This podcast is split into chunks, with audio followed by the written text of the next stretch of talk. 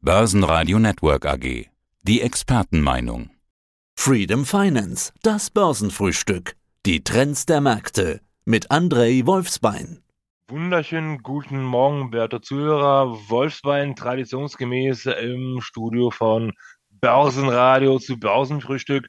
Heute sprechen wir über die Late Stage Private Equity Investment Möglichkeiten auch Prä-IPOs genannt. Grüße dich, Basti. Hallo und guten Tag. Ich grüße dich, André. Schön, dass du wieder mit dabei bist. Wir sind hier im Börsenfrühstück und bevor wir zu den komplizierten Begriffen, die du gerade wiedergegeben hast, kommen, machen wir erstmal ganz einfach und sprechen über IPOs generell. Da müssten die meisten Leute was mit anfangen können, denn Porsche war ja gerade dran, der IPO des Jahres, über den alle quatschen, aber irgendwie quatschen auch alle drüber, weil es der einzige ist, zumindest gefühlt der einzige. Allzu viele Börsengänge und IPOs gibt es hier gar nicht. Kein Wunder, dass Marktumfeld, wie formuliere ich es, lässt zu wünschen übrig. Sagen wir es doch mal so. Wie ist deine Einschätzung zum IPO-Markt? Momentan kein gutes Ding, oder? Absolut richtig. Also die geopolitische Situation sowie die Inflation und auch die Fettpolitik lassen auf jeden Fall einige Wünsche offen. Wir hatten auf jeden Fall die letzten drei Jahre, also so mehr als vier Jahre, würde ich mal sagen. Also 2017, 2018, 2019, 2020, 2021 waren wirklich sehr IPOs reich. Also es fanden im Schnitt mehr als vier, 5.000 IPOs statt, tatsächlich, ja, jährlich und waren auf jeden Fall auch sehr gute Dinge dabei. Also da denke ich an die Airbnb, wo man nach dieser Lock-up-Frist 420 Prozent gemacht hat oder auch Beyond Meat, wo man dann nach dieser Lock-up-Frist um die 600 Prozent gemacht hat. Also es waren wirklich Juwelen dabei. Jetzt haben wir leider die Problematik, dass die Unternehmen sich nicht mehr trauen an die Börse. Ja, Porsche sei es dahingestellt. Porsche aus meiner Sicht, also da gab es nicht unbedingt Upside. Unsere Analytiker haben haben wir auch lange darüber diskutiert, ob wir wirklich Kontingent haben wollen von Porsche oder nicht. Aber das wurde verneint, beziehungsweise wir haben uns tatsächlich bewusst entschieden, da an Porsche jetzt nicht mit zu partizipieren. Denn Sinn und Zweck des IPOs ist ja, dass man eine Aktie ergattert zu Emissionspreis bestenfalls gute Rendite erzielt, äh, wenn die Aktie dann am Markt ist, wo diese ganz normale Angebot-Nachfrage-Modell greift. Ja, bei Porsche haben wir gesehen, da war, wie gesagt, nicht unbedingt Upside drin. Mal schauen, wie sich die Aktie weiterentwickelt. Ich sehe da jetzt aber keine 50 Prozent Rendite innerhalb von, weiß ich, drei Monaten. Ja, weil früher war es äh, gang und gäbe, dass man da manchmal auch beim ersten Handelstag schon ja, um die 100, 120 Prozent Rendite vermerkte ja, beziehungsweise sich darüber erfreuen konnte als Investor. Also IPOs sind derzeit wirklich ein, ich würde nicht sagen umstrittenes Thema, aber es gibt auch nicht, nicht viele. Aber es gibt Alternativen, nämlich eben Pre-IPOs, beziehungsweise der Begriff, den du vorhin verwendet hast, Late Stage Private Equity oder Pre-IPOs. Was steckt da dahinter? Genau. Du musst dir vorstellen, also es gibt ja Venture Cap, ja, also es gibt ja bei jedem Unternehmen oder bei jedem Startup gibt es ja bestimmte Phasen. Ja, also die Seed-Phase, wo man die Friend, Family and Fools anspricht, um da Startkapital zusammenzukriegen. Dann gibt es bestimmte äh, Finanzierungsrunden und Late Stage Private Equity bedeutet so viel, dass das Unternehmen bereits IPO bereit ist dass da auch schon einige Finanzierungsrunden stattgefunden haben. Und wir fokussieren uns natürlich auf die sogenannten Unicorns, ja, wo die Bewertung über eine Milliarde liegt. Und das heißt, ihr konzentriert euch darauf, bedeutet, was gibt es bei euch im Angebot?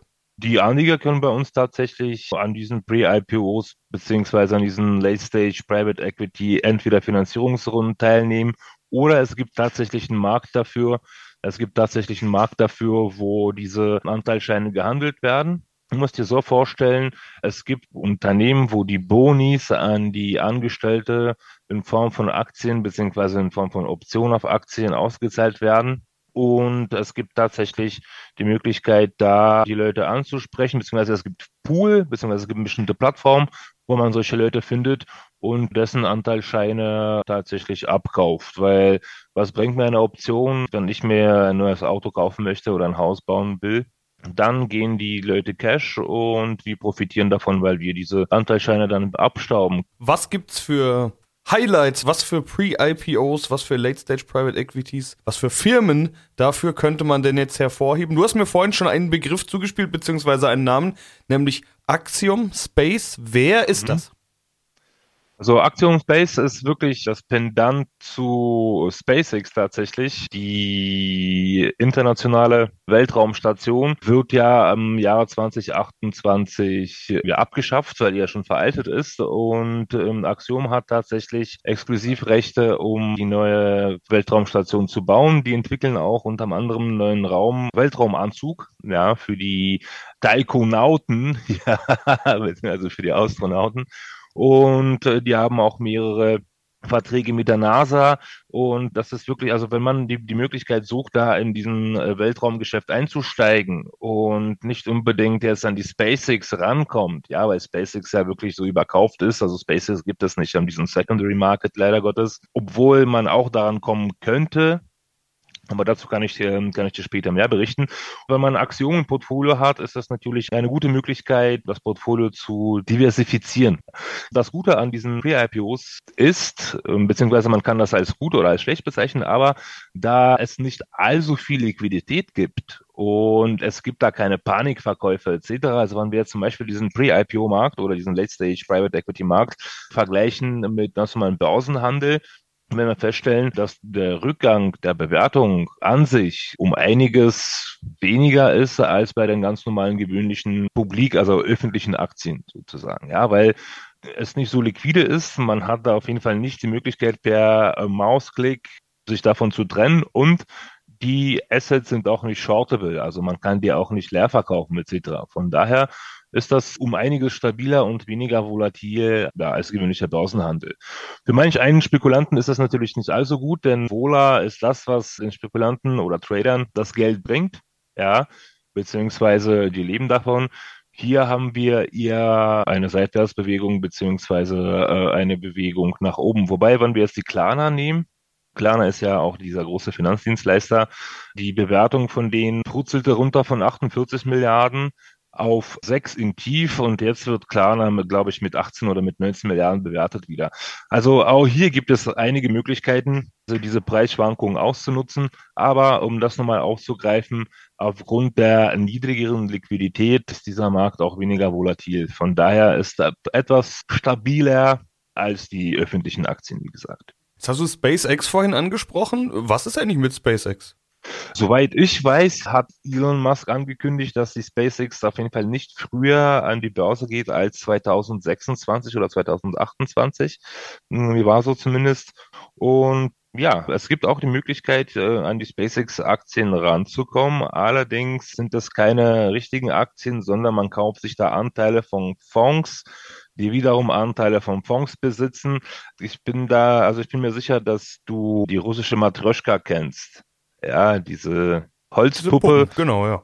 Genau, und ähm, Puppe in Puppe gibt, in Puppe. Oh, genau, und es gibt auch solche, solche Strukturen, wo man tatsächlich dann irgendwie als Basiswert die SpaceX hat, aber es ist wirklich schwer ranzukommen. Dort gibt es auch implementierte Kosten etc. Von daher halte ich die Axiome als eine bessere Alternative, da man da wirklich besser rankommt, um das mal so auszudrücken. Ja, über das Space-Thema könnten wir uns vermutlich jetzt noch recht lange unterhalten. Wir haben uns aber vorhin schon mal kurz so ein bisschen zugespielt, dass wir da beim nächsten Mal doch ausführlicher drüber sprechen können. Also hier sogar noch eine Art Ausblick, wobei man das auch nie versprechen kann, weil die Welt kann in ein paar Wochen ja schon so anders aussehen, dass wir über ganz andere Dinge sprechen müssen. Aber ich will mal nichts heraufbeschwören und sage an der Stelle einfach mal André. Vielen Dank. Herzlichen Dank, Basti. Hat mich wie immer sehr gefreut und ich freue mich auch äh, mindestens genauso doll auf das nächste Mal. Das Börsenfrühstück mit Freedom Finance. Mehr unter freedom24.com. Börsenradio Network AG. Das Börsenradio für Privatanleger.